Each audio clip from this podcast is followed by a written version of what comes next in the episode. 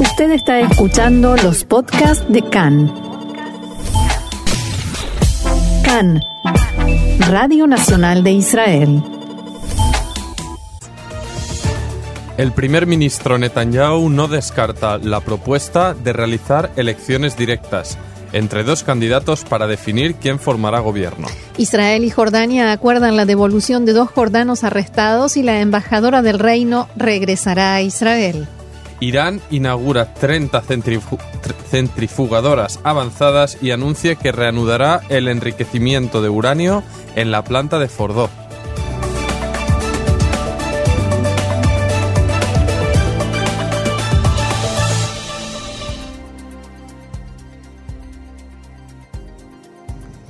Vamos entonces al desarrollo de la información.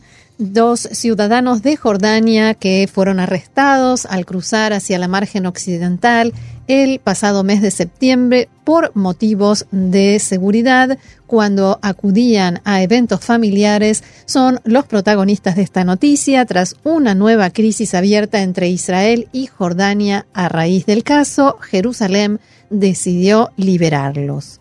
El parlamentario jordano Andera Hiwari comentó esta mañana a Khan que la detención fue de muy mal gusto y que los vínculos entre los dos países se encuentran en un punto delicado en varios frentes.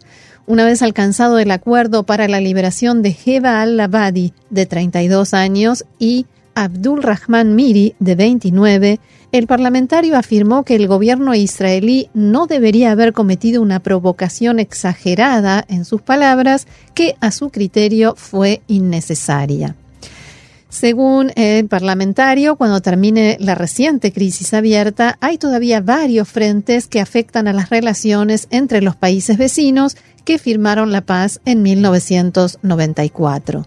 En opinión de este funcionario jordano, las relaciones no llegarán a ser normales y naturales hasta que no se encuentre una solución lógica al conflicto con los palestinos.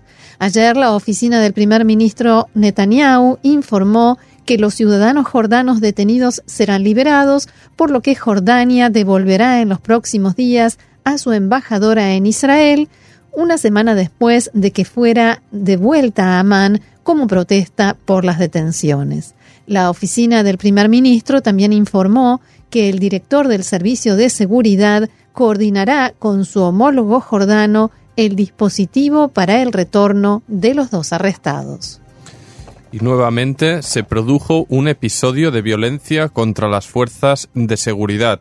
Jóvenes extremistas judíos lanzaron piedras sobre un jeep militar y pincharon sus ruedas tras un desalojo de una nueva estructura instalada en una colina cercana al asentamiento de Bat Ain, en el bloque de Gush Etzion, al sur de la margen occidental. Los soldados de Magav, de la policía fronteriza, salieron del vehículo y persiguieron a los jóvenes y mientras tanto otro grupo aprovechó para pincharles las ruedas del jeep. Por ahora no hay detenidos y las fuerzas de seguridad intentan encontrar a los sospechosos. El líder de Hamas en Gaza, Yahya Sinwar, amenazó ayer con que su organización dispone de una fuerza militar potente en la franja que incluye cientos de kilómetros de túneles bajo tierra abro comillas, si el enemigo piensa en entrar a la franja, nuestros hombres y jóvenes aparecerán debajo tierra, dijo Sinuar en un discurso frente a jóvenes gazatíes. Y fue más allá. Hoy contamos con miles de misiles capaces de destruir a los pueblos y ciudades de la ocupación. Sinuar comentó también la formación de coalición en Israel y amenazó al líder de Azul y Blanco, Benny Gantz. Escuchamos en los últimos días a representantes de la ocupación que nos amenazan. Lieberman, Bennett y también Gantz se unió al club de los matones. Nosotros le decimos, te esperamos si finalmente logras formar un gobierno y haremos que te arrepientas de ello. Sinuar también comentó las anteriores confrontaciones entre Hamas y Tzal. Abro comillas nuevamente, no dudamos en enfrentarnos al enemigo y supimos manejarlo sin necesidad de comenzar una guerra, y se basó sobre el hecho de que debemos continuar la lucha contra el enemigo sin cesar, pero también considerando que eso ocurra sin un conflicto a gran escala. Por ese motivo, Sinuar agregó que organizamos las marchas semanales en la frontera que contribuyen al objetivo. El líder de Hamas también afirmó que mejoraron los vínculos con Egipto y que el Cairo aceptó abrir el cruce de Rafah al sur de la franja. Y una noticia de última hora es que el activista de Human Rights Watch en Israel, Omar Shakir, deberá abandonar el país en los próximos 20 días tras la petición formal entregada por la Corte Suprema. Los jueces que tomaron la decisión comunicaron que Shakir, abro comillas, trabajó activamente para denigrar a Israel. De este modo, el tribunal rechazó la demanda presentada por la organización y por el propio Shakir sobre la decisión del juzgado regional de Jerusalén. En mayo de 2018, el ministro de Interior Ari Ederi decidió cancelar el permiso de estadía en el país de Shakir. En abril de este año, el juzgado de Jerusalén rechazó la apelación de Human Rights Watch y decidió que será expulsado en el plazo de un mes por considerar que Shakir seguía difamando públicamente a Israel. Shakir apoyó la decisión del portal Airbnb que decidió anular los anuncios de alquileres de apartamentos vacacionales en la margen occidental. La Corte Suprema aceptó así la petición del Estado que consideró dicha acción una difamación contra el país. Shakir dijo que apelaría la decisión y añadió que es un mensaje horrible por parte de la justicia. Lo que está en peligro es el alma de Israel, dijo. Y a fines de septiembre, la Corte Suprema debatió la apelación presentada por Shakir y la ONG, y su abogado, Mijael Sfarat, dijo durante el debate que la organización no difama al país. En criterio del abogado, las opiniones de Shakir piden a compañías que no hagan negocio en situaciones que afectan a los derechos humanos. Otro tema, el asesor letrado del gobierno, Abihai Mandelblit, rechazó públicamente las críticas recientemente expresadas por el ministro de Justicia, Amir Ohana, contra el sistema judicial y en particular contra la Fiscalía y las autoridades encargadas de llevar a cabo las investigaciones y las causas del primer ministro Benjamin Netanyahu.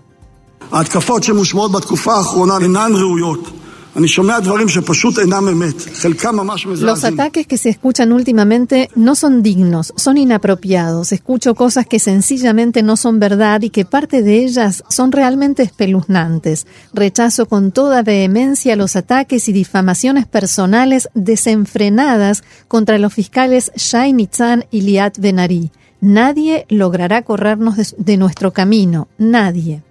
Mandelblit incluyó también en su defensa a la policía, una institución contra la cual, según dijo, también se difunden mentiras. Cuando esto llega desde altos cargos, es más espeluznante todavía, agregó Mandelblit, y dijo, quiero aclarar algo, aunque es básico y evidente. Las investigaciones penales no se inician ni se llevan adelante por consideraciones políticas, sino exclusivamente penales, sin importar quién sea el sospechoso. Estas declaraciones de Abihag y Mandelblit fueron realizadas durante un acto en la Universidad de Tel Aviv y el ministro de Justicia, Amir Ohana, que estaba presente y no tenía previsto dirigir la palabra, subió después al escenario a hacer su descargo.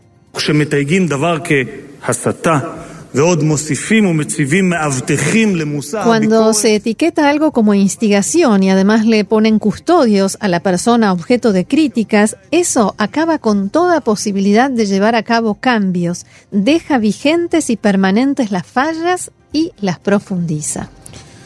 Y en los, pasando ya al terreno de la política, en los últimos dos días fueron suspendidas, por ahora hasta nuevo aviso, dos reuniones que habían sido programadas entre los equipos negociadores del Likud y Azul y Blanco para seguir negociando la posible o no tanto posible formación de un gobierno de unidad. En los dos partidos han definido la situación como congelamiento y estancamiento total y desde Azul y Blanco afirman que Netanyahu está interesado en llevar al país a nuevas elecciones y actúan para ello. Una fuente del partido indicó en las últimas horas que en Azul y Blanco creen que Netanyahu vació de contenido la fórmula del presidente Rivlin, que recordemos apostó por dos primeros ministros y que el segundo entraría en funciones cuando el primero deba declararse imposibilitado de ejercer el cargo debido a los procesos judiciales. Abro comillas, Netanyahu no tiene ninguna intención de declararse imposibilitado en el momento en que se presenten las demandas en su contra, alegan desde el partido de Benny Gantz. Y continúan, Netanyahu exige que la incapacidad de ejercer el cargo entre en vigencia solo en la etapa probatoria del juicio o cuando éste comience. Pero en ese caso puede jugar con todo tipo de maniobras para dilatar el comienzo del juicio y que se postergue una y otra vez. Durante la tarde de ayer, Netanyahu y Gantz coincidieron en un acto convocado por la bancada del partido ultraortodoxo Shas en la Knesset, en homenaje a su líder espiritual, el rabino Obadiah Yosef, al cumplirse seis años de su fallecimiento. En ese acto ambos hablaron sobre la necesidad de unidad y se despidieron con un apretón de manos que esta mañana figura en todos los diarios. Al término del acto, el primer ministro Netanyahu volvió a reunir al bloque de los 55, o sea, los partidos religiosos y ortodoxos, y al comienzo de la reunión dejó de lado los discursos de unidad y reconciliación que se acababan de escuchar y volvió a acusar a Azul y, Blanco de ser los únicos responsables de la falta de avances hacia una coalición de gobierno. Durante esta reunión, el líder de Jazz, el ministro Arié Deri, propuso que en el lapso de un mes se lleven a cabo elecciones directas, o sea, únicamente para el cargo de primer ministro y que quien resulte ganador sea quien forme el próximo gobierno. Elecciones únicamente con dos candidatos, Benjamin Netanyahu y Benny Gantz. En la mañana de hoy, allegados a Netanyahu, entre ellos el parlamentario Miki Zohar, dijeron que el primer ministro estaba considerando seriamente la posibilidad de llevar a cabo estas elecciones directas, si bien en la reunión de ayer en un primer momento había mostrado rechazo a la idea. Pero en este instante, hace apenas unos segundos, nos llega la noticia de que Netanyahu dice que no, que no va a impulsar una ley para convocar a elecciones directas solamente para el cargo de primer ministro. Y la ex ministra y parlamentaria Ayelet Shaked declaró que apoya esta idea y que quien gane esas elecciones sería el primero en ejercer como primer ministro en un gobierno de rotación. Y después de la reunión con el bloque llamado Bloque de los 55, los partidos de derecha y ultraortodoxos, Netanyahu mantuvo un encuentro en solitario con Naftali Bennett, que junto a Yel Chaquet lidera Yamina Hedash, la nueva derecha en español. Netanyahu le ofreció a Bennett un puesto de ministro, sin contar la cartera de defensa, además de ser miembro del gabinete de seguridad, pero recibió un no gracias como respuesta. Bennett explicó que en un gobierno de transición no se puede implementar ninguna política ni generar cambios importantes y que él no necesita ningún cargo para permanecer leal al bloque de derecha. En el comunicado conjunto que difundieron después de la reunión, los dos políticos destacaron que Bennett reiteró su total compromiso con el bloque de derecha y ofreció todo su apoyo y ayuda para la formación de un gobierno de unidad entre Gantz y Netanyahu. Mientras tanto, el líder del partido Israel Beitenu, Avigdor Lieberman, reunió también en la tarde de ayer a la bancada de su partido en la Knesset, pero canceló la primera parte, la parte abierta a la prensa, en la que normalmente hay declaraciones. En el partido explicaron que esta decisión se tomó porque Lieberman ha decidido llegar a una definición y entonces por el momento no quiere hablar con la prensa. Y para esto, a Víctor Lieberman ha iniciado una ronda de consultas con líderes y miembros de alto rango de su partido, del presente y del pasado, y con intendentes y viceintendentes pertenecientes a Israel Beiteinu, y a principios de la semana próxima anunciaría qué decisión tomó. A Víctor Lieberman baraja tres opciones. Un gobierno de derecha religiosos ortodoxos, el apoyo a un gobierno de minoría a cargo de Gantz o elecciones. De todos modos, no cambió su idea de que lo mejor es formar un gobierno amplio de unidad, liberal, pero la realidad parece mostrar cada vez más que esto es imposible. Seguimos adelante con más información, esta vez de la región de aquí de Medio Oriente. Porque continúan las protestas que se iniciaron a principios de octubre en Irak y se reanudaron los incidentes violentos en las calles de Bagdad y de la ciudad santa chií de Kerbala, en el sur del país, después de unos días en los que no se registraron víctimas mortales. La jornada de protestas de ayer se saldó con al menos siete muertos en Bagdad y tres más en Kerbala, cuando manifestantes intentaron irrumpir en el consulado de Irán y los efectivos de seguridad emplearon munición real para dispersarlos. La representación diplomática iraní se ha convertido en uno de los principales puntos donde los manifestantes expresan sus demandas y protestas.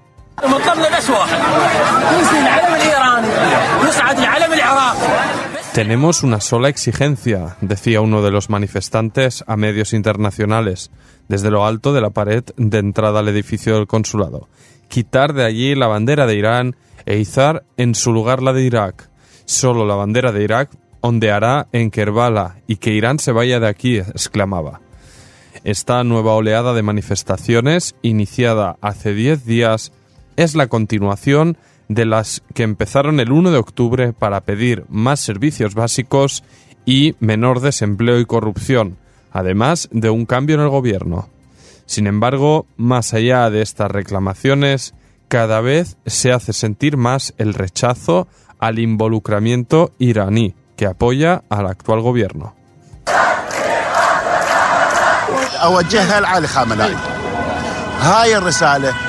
Yo le digo a Ali Khamenei, quita tu cola de Irak, olvídate de ese asunto con el que juegas a tu antojo, chiitas y sunitas. Eso ya no existe en Irak. Ahora nosotros estamos unidos. En esa primera ronda de protestas resultaron muertas 157 personas, entre ellas ocho miembros de las fuerzas de seguridad. Y desde que se reanudaron se registraron más de 100 muertos y 5.500 heridos, esto según datos de una entidad pública e independiente llamada Comisión de Derechos Humanos de Irak.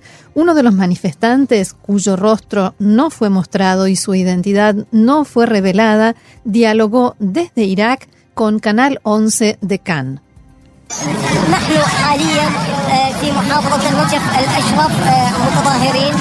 Nos encontramos ahora en el distrito de Al-Najaf y demostramos para derrocar al gobierno, este gobierno que asesina a su propio pueblo. Het, como lo llamó la gente de Cannes, con la inicial de su nombre, trató de explicar la situación, siempre escondiendo su rostro y su identidad.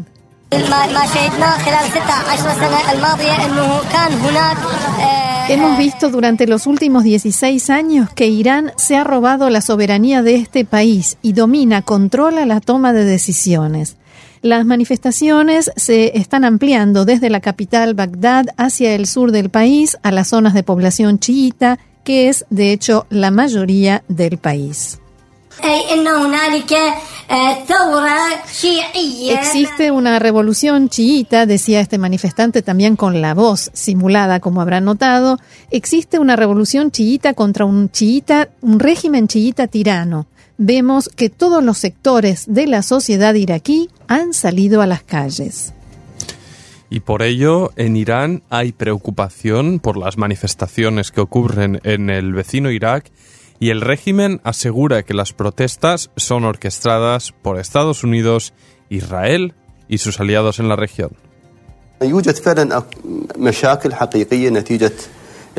Kais al-Jayali, jefe de una milicia iraquí pro-Irán, dice que existen problemas reales como consecuencia del fracaso del sistema y una acumulación de errores, y hay enemigos externos que intentan aprovechar este error. Los iraquíes, mientras, desean ver un nuevo gobierno y un nuevo país libre de corrupción y de la influencia de la República Islámica de Irán. A propósito de Irán, allí conmemoraron ayer 40 años de la toma de rehenes en la Embajada de Estados Unidos con las clásicas consignas muerte a América, muerte a Israel.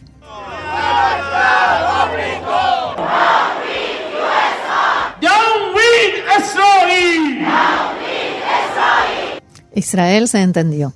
Y en las últimas horas, Irán inauguró una cadena de 30 centrifugadoras IR-6 avanzadas y anunció un aumento en la producción de uranio enriquecido, lo que en la práctica implica una nueva reducción de su cumplimiento del acuerdo nuclear de 2015.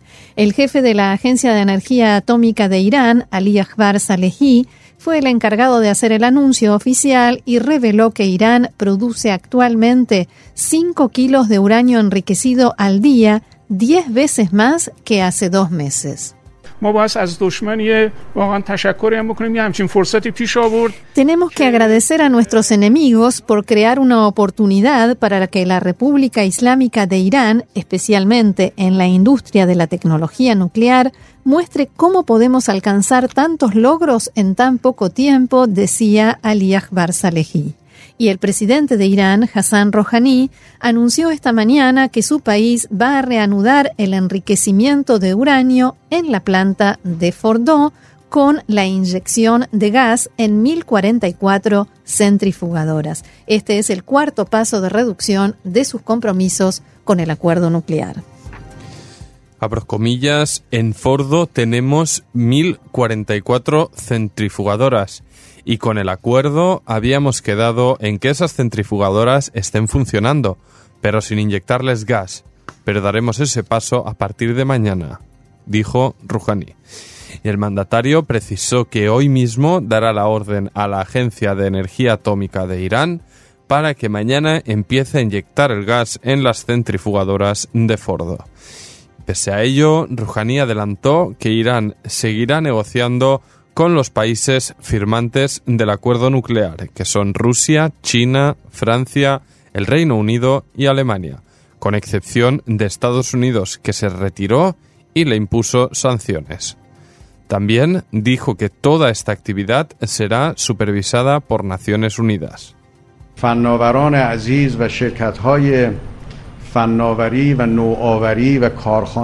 A partir de mañana daremos el cuarto paso, por supuesto, anunciamos a todos los países del acuerdo y nuestros países amigos del mundo de antemano que nuestra nueva actividad también estará bajo vigilancia de la Agencia Internacional de Energía Atómica. No podemos aguantar de modo unilateral que nosotros cumplamos por completo con nuestros compromisos y que ellos no los cumplan, afirmó el presidente iraní pero insistió en que este cuarto paso, al igual que los anteriores, es reversible.